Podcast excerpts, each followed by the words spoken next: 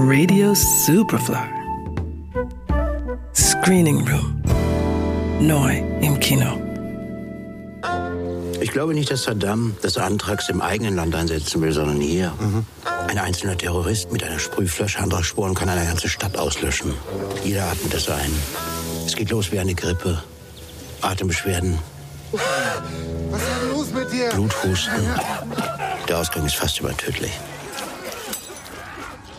Doktor, bin ich froh, dass ich nicht Sie bin. Arndt Wolf kehrt Ende der 1990er Jahre unverrichteter Dinge aus dem Irak zurück. Dort hat der Biowaffenexperte des deutschen Geheimdiensts nach Massenvernichtungswaffen gesucht, die Saddam Hussein angeblich heimlich herstellt.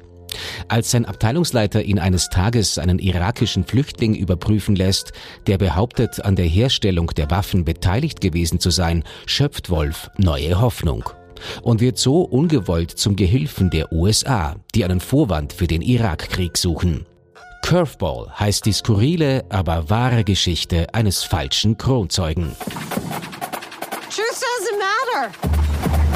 That gives you the right to twist the facts. We make the facts.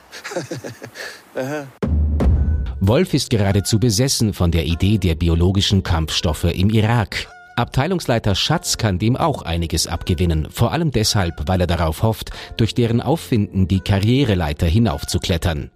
Er setzt Wolf darauf an, dem irakischen Asylwerber Rafid auf den Zahn zu fühlen, der behauptet, im Irak an der Herstellung des Nervengifts Anthrax beteiligt gewesen zu sein.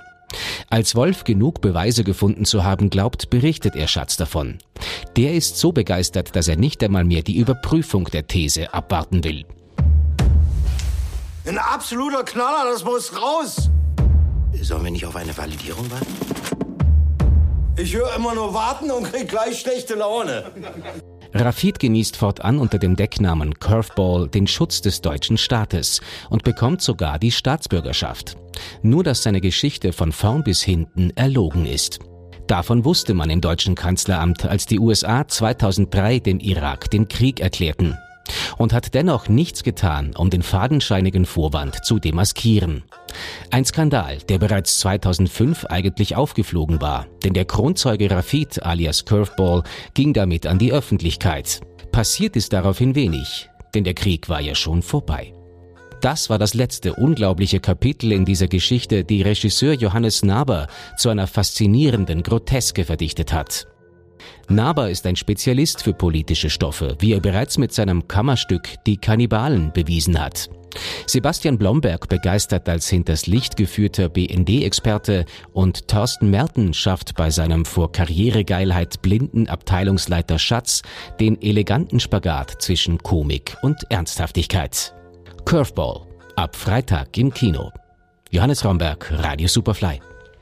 Radio Superfly im Kino. Screening Room wurde präsentiert von Film.at